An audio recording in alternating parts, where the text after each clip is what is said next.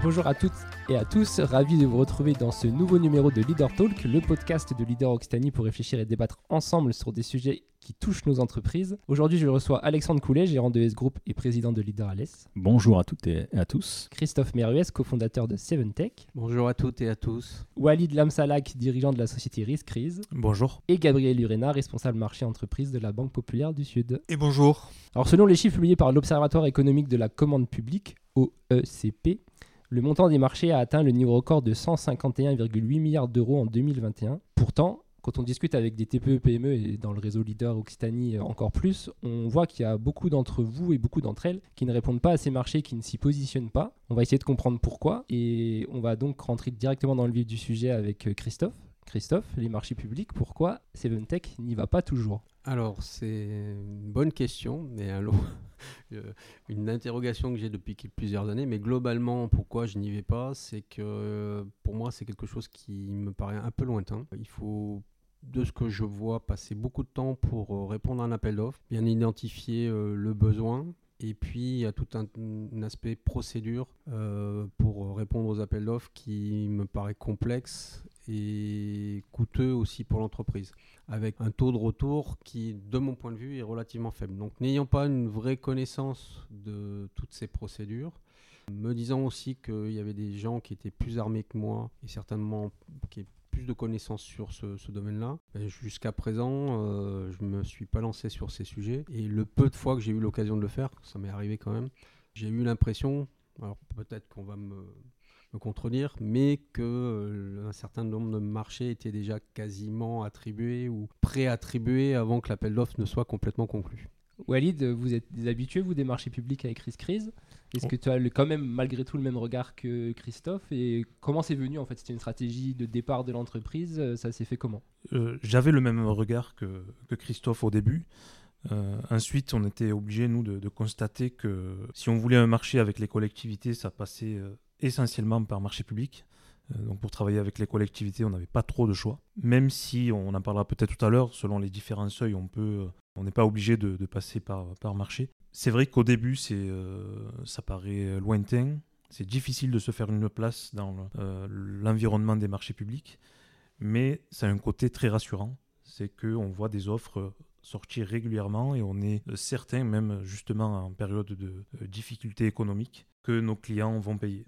Et donc, on, parlera éventuellement des, banques tout à l'heure et la relation avec les marchés publics. Mais c'est vrai que de notre côté, chez Riskrise, en période difficile, de pouvoir justifier qu'on avait un volume de marchés publics signés qui était important, et notamment avec des collectivités, ça a ce côté rassurant. Donc c'est vrai qu'au début, ça peut être euh, délicat à percevoir, ça paraît être euh, très procédurier et être inaccessible. Mais une fois qu'on a un peu les rouages et qu'on arrive à, se faire une place dans ce milieu, c'est euh, très intéressant. Alexandre, pour S-Group, les marchés publics ou marchés privés d'ailleurs, parce qu'on n'est pas obligé de, parler que des marchés publics Oui, alors sur, les marchés publics, on a eu euh, euh, des marchés en fait sur de, l'installation fixe, hein, sur lequel on a, remporté pas mal d'appels d'offres.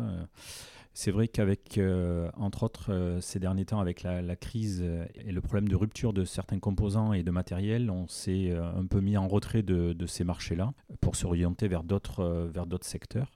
Euh, c'est un marché effectivement qui a sa particularité, comme, euh, comme peut l'être euh, d'autres marchés spécifiques d'une entreprise. En tout cas, il faut s'y atteler, il faut avoir presque une personne dédiée à, cela. Il y a des caractéristiques, il y a des critères en fait sur lesquels il faut, il faut travailler. On ne peut pas se l'inventer du jour au lendemain. Il existe des structures évidemment qui peuvent nous aider là-dedans, mais en tout cas, euh, c'est une étape. Ça, permet, comme dit euh, Walid, effectivement de, consolider des fois des, marchés sur lesquels bah, on, le laisse un peu tomber. Ça sécurise euh, aussi le banquier. Hein. C'est des marchés qui sont, qui sont, ma foi, assez sûrs. Et en tout cas, sur lesquels on peut faire de la facturage, on peut avoir des, des règlements pour, pour, essayer d'avoir une trésorerie un petit peu avant la, fin de, ce marché-là. Donc c'est, moi, j'encourage forcément à, aller vers ces, euh, vers ces marchés. Du moins, il faut forcément que l'entreprise puisse, puisse s'ouvrir et, et, le temps et surtout des personnes dédiées à, cela. Walid, en interne, c'est comment est-ce que vous êtes organisé pour répondre au marché? Tu as une personne dédiée à ça qui... ou vous êtes même plusieurs? Comment ça Non, absolument pas. Alors tout dépend de, de la thématique. Ce qui fait la force de, la réponse, c'est évidemment le mémoire technique que l'on présente.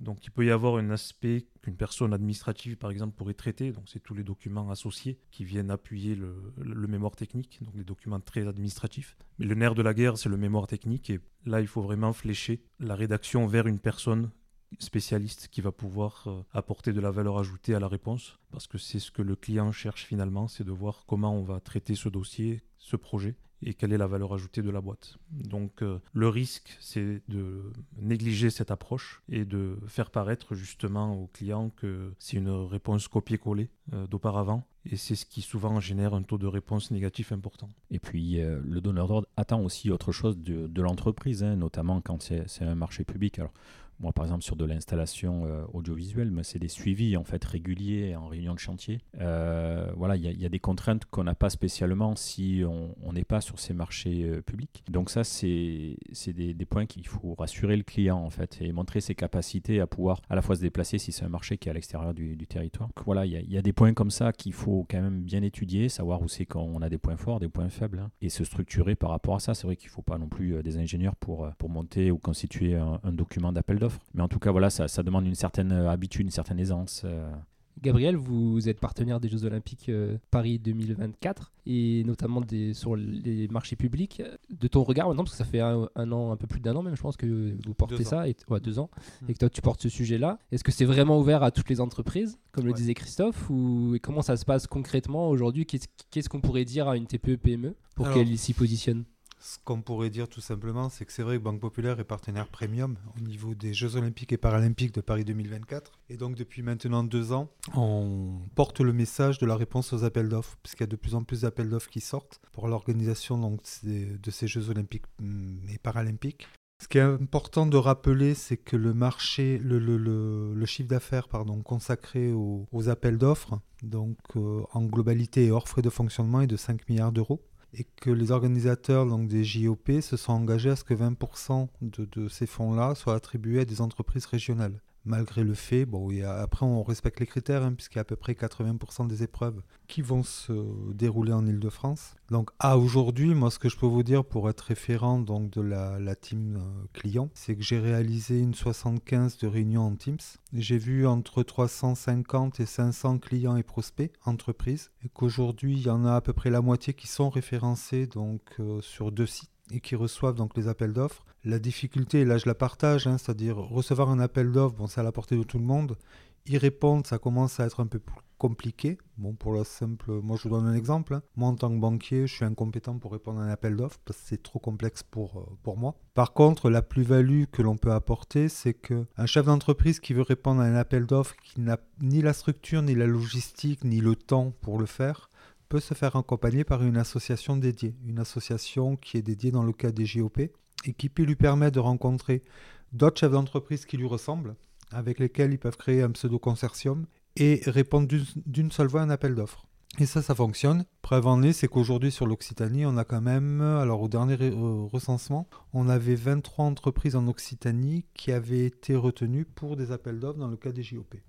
Et du coup, une entreprise qui aurait aucun réseau ni contact avec les organisateurs de Paris 2024, tu penses qu'elle a ses chances? Alors en, fait, ouais, tout à fait. Il suffit qu'elle aille sur le site. Alors il y a deux sites qui sont mis à disposition. Il y a un site qui s'appelle Entreprise 2024. Un second site, c'est ESS 2024. Donc le premier est porté par le MEDEF. Le second a plus une connotation économie sociale et solidaire. Moi, ce que je conseille, c'est d'aller se référencer sur les deux sites. À partir du moment où vous vous êtes référencé, le référencement, c'est quoi? Ça prend moins de deux minutes. Hein. Vous allez rentrer la dénomination commerciale de votre boîte, le code APE, le sirène et l'adresse. Sur le site ESS 2024, il va vous demander des mots-clés. Parce que vous savez comme moi que derrière un code APE, ben, vous avez tout et rien comme activité qui s'exerce. Donc les mots-clés permettent aux organisateurs de trier. Et à partir de là, une quinzaine de jours après, vous recevez directement les appels d'offres. Libre à vous, à partir du moment où vous avez un appel d'offres qui vous intéresse, bah, soit de répondre en direct, même si vous n'avez euh, aucune entrée, ni aucune relation, ni quoi que ce soit, puisque derrière, c'est un cahier des charges qui doit être complété. Et si vous rentrez dans le cadre de ce cahier des charges-là, il y a une notation.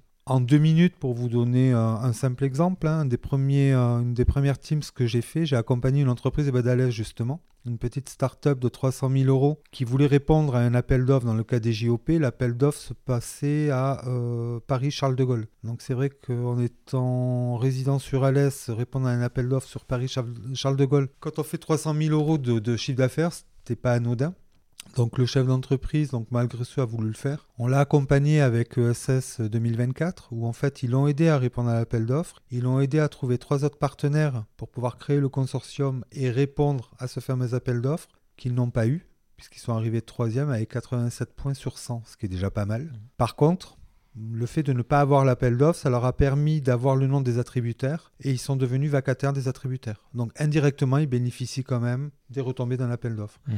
Et encore une fois, et bon, pour en terminer, c'est compte tenu de la conjoncture et de la situation économique qu'on a traversée, de la conjoncture à venir, bah, un appel d'offres pour moi, c'est un chiffre d'affaires potentiel et supplémentaire. Et quand on finit troisième, deuxième, on a, on a les raisons, on sait pourquoi. Comment ça se passe? Et ben c'est que le premier et le second étaient passés, hein, meilleurs. euh, ouais, faut- Le premier et le second étaient meilleurs. Oui, bien sûr. On, on- on reçoit, alors si on Ouais. l'a pas reçu, on peut le solliciter, une grille euh, d'analyse qui est directement, euh, qui était intégrée au préalable évidemment dans, dans le cahier des charges. Donc en général, on a 60% pour euh, l'aspect technique, 40% pour l'aspect financier, etc. Donc ça peut fluctuer évidemment, mais on a hum, les raisons principales en tout cas et les notes attribuées de, des personnes qui, euh, qui ont eu le marché. Ouais, Christophe? Moi, en tant que, on va dire, pseudo-béotien, j'ai une question pour Walid ou, ou Alexandre. Euh, savoir, entre le moment où vous, vous avez décidé de répondre à des appels d'offres publics et le moment où vous avez eu votre premier marché, combien de temps Quelle énergie Euh, Qu'est-ce que ça a, a amené comme euh, changement structurel au niveau des entre- des entreprises? De, de mon côté, euh, j'ai dû formuler une dizaine de réponses, peut-être euh, sur une un laps de temps de- d'un an et demi, deux ans.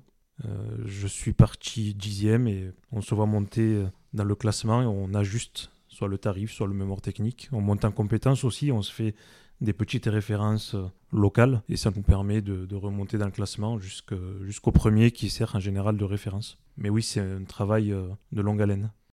Et c'est vrai que nous, sur les premiers marchés sur lesquels on s'est positionné, on n'est pas allé au hasard en fait. On a essayé de, solliciter en tout cas, ou d'aller se positionner pardon, sur des marchés qui étaient un peu plus euh, locaux, euh, comme le disait euh, Walid, et surtout sur des, sur des marchés sur lesquels on avait une, meilleure valeur ajoutée que nos confrères en fait, parce qu'on en connaissait qui, répondaient. Donc ça nous a permis d'avoir des, gros marchés. D'ailleurs, on était étonné d'avoir des, marchés qui dépassaient le million d'euros en fait sur les, tout premiers marchés publics. Euh, on n'était pas assez affûté euh, pour avoir de la récurrence par contre. La difficulté sur les marchés publics, c'est de pouvoir se positionner de façon régulière, avoir des équipes, etc. etc. Alors on le faisait un peu au one-shot, parce qu'on savait qu'on avait vraiment ces, ces fameuses valeurs ajoutées, mais en tout cas, ça nous a mis le, le pied à l'étrier. Et de là, après, à répondre de façon un peu plus régulière dès qu'on a eu la, la possibilité. Mis combien- Tu as mis combien de temps pour avoir ton premier marché? Tu n'as pas complètement répondu. Ah non, mais ça, a été, ça a été rapide. Du moment où on a décidé de, de pouvoir y... Ça, ça a été en quelques mois. hein.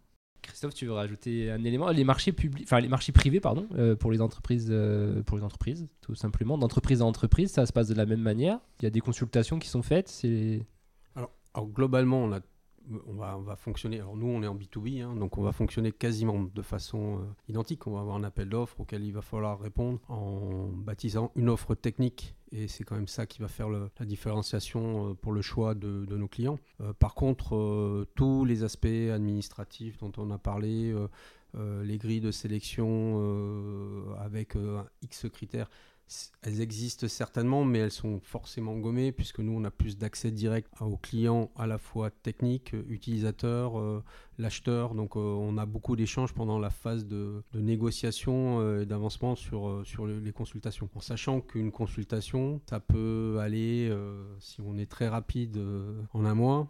Et le temps moyen, c'est six mois pour avoir un retour et jusqu'à trois ans. Donc voilà, on peut avoir un certain nombre d'allers-retours. Alors que je pense que sur les marchés publics, enfin, que je vois, c'est qu'il y, a une date de remise de l'appel d'offres avec peut-être euh, une phase de réajustement. Mais globalement, euh, les, délais sont beaucoup plus courts, on sait où on va. Sauf si euh, l'appel d'offres euh, n'aboutit pas.